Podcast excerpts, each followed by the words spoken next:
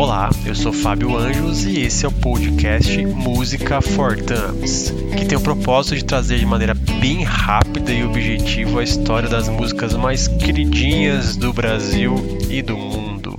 Francisco César Gonçalves, nascido em Catolé do Rocha, interior da Paraíba, em 26 de janeiro de 1964. Também conhecido com o nome artístico de Chico César, cantor, compositor, escritor e jornalista. Hoje a gente vai falar da música À Primeira Vista, do álbum Aos Vivos de 1995. A primeira vista aconteceu em um dos inúmeros bolos que Chico César tomou de um produtor chamado André Abujan. É, o André foi apresentado ao Chico César por um outro produtor chamado Penny Smith. O Pena gostou muito da música do, do Chico César e sabia do que o André era a pessoa certa para dar uma roupagem um pouco mais, é, mais pop para o som do Chico César. E acabou indicando o André para isso e fazendo essa ponte.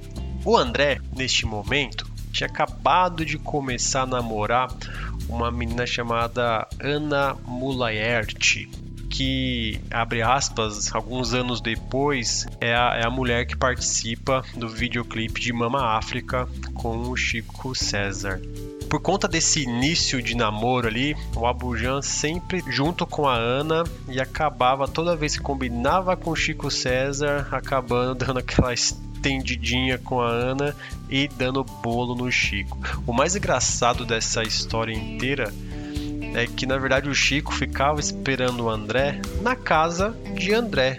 E não era, ele não morava sozinho, ele morava com a mãe, com o irmão. O Chico César ficava por lá assistindo futebol, esperando o André chegar, com o irmão do André, que, chama, que se chama Alexandre, com a mãe dele, que coitada, né?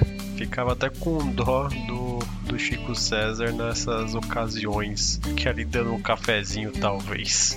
A primeira vista foi escrita em um desses bolos, né? Que o Chico levou do André.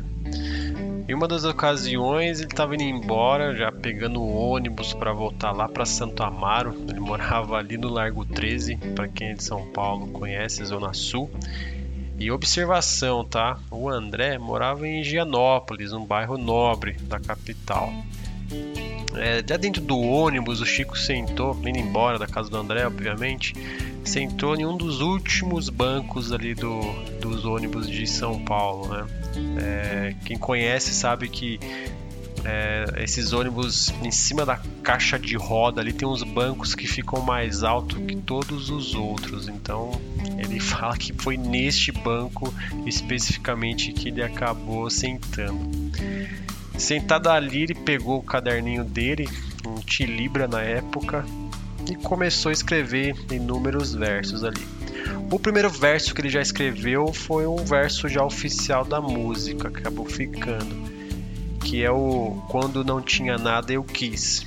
É, só que na sequência ele começou a escrever um monte de versos toscos intitulados por ele, tá? Como por exemplo, Quando Bebi Demais Vomitei, quando Hendrix tocou, eu pirei. Quando o Jânio morreu, eu gostei, se referindo a Jânio Quadros.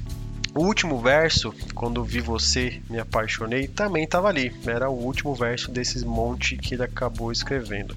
Enfim, quem, quem sabe da distância de Genópolis para Santa Amaro leva-se aí uma sua uma hora, uma hora e meia, tá? Então foi bastante tempo pro, pro Chico César ali acabar escrevendo esse mundaréu de versos. Chegando na casa dele, ele pegou esse caderninho de novo e começou a organizar as ideias ali. E já na hora que ele bateu o olho no primeiro e no último verso, ele conseguiu identificar que ali na verdade tinha uma música de amor, e riscou aquele monte de baboseira que ele acabou escrevendo ali no meio durante o caminho. E, de fato, escreveu toda a música. Aí acabou ouvindo os versos mais conhecidos da música oficial, que são bem bonitos e simples, o que é bem complexo na minha visão de se fazer algo bonito e simples, sendo um deles o que eu acho mais, os mais bonitos. Quando tudo era ausência, esperei. Quando o olho brilhou, entendi. São versos simples e bem, bem bacanas.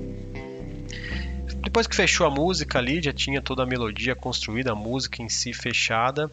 O famoso clichê que é o, o, o, refrão chiclete da música, Amar Zaya, Zoe, Zaya, Zaya, ele ainda não existia.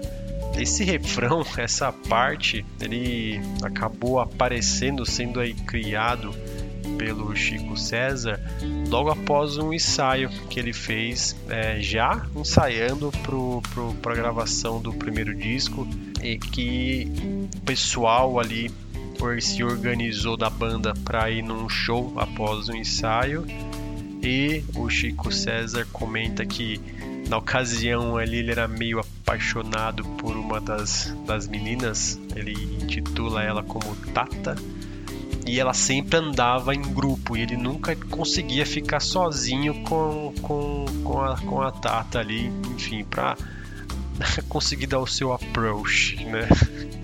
E nesse dia ele ficou puto porque a galera tava, tava saindo todo mundo em conjunto, ele não ia conseguir ter esse momento de novo com a, com a Tata, ficou meio bravo e acabou voltando para casa. Chegou na casa dele, lá no Largo 13, pegou o violão, começou novamente a tocar, a repassar as músicas. E ele comenta que estava tocando à primeira vista e começou a brincar ali, fazer um solfejo realmente e de maneira aleatória e acabou vindo toda a, a, a, essa, essa parte da música que admito eu que até então achava que isso era algum dialeto, tinha, tinha alguma linguagem por trás ou de fato significava alguma coisa. Mas é, sinto dizer que não significa nada, por incrível que pareça. Tem até um tweet do próprio Chico, é, ali em 19 de outubro de 2019, que ele, que ele explica qual é a maneira correta de se falar. Eu não vou me arriscar, quem quiser tá lá escrito certinho como é a ideia que ele escreveu essa, esse solfejo dele, ele deixa claro que não quer dizer absolutamente nada. A música, sem sombra de dúvida, é linda tem quase 16 milhões de plays no Spotify.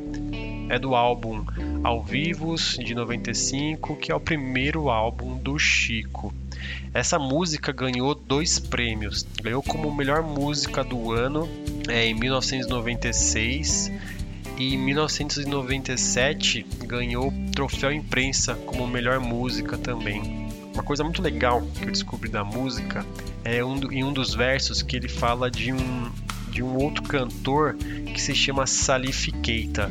Então no primeiro verso ele traz quando ouvi Prince dancei e no, da segunda vez que ele traz esse verso ele fala sobre Salif Keita. Ele canta quando ouvi Salif Keita dancei.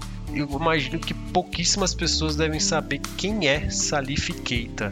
E façam um favor para vocês mesmos. Ouçam Salif Keita é uma referência maravilhosa, é um cantor africano. É, duvido que alguém não vá gostar das músicas dele. Enfim, é uma referência linda numa música mais linda ainda, simples e que acabou virando um hit nacional em meados dos anos 90. Obrigado, Chico, obrigado pela música.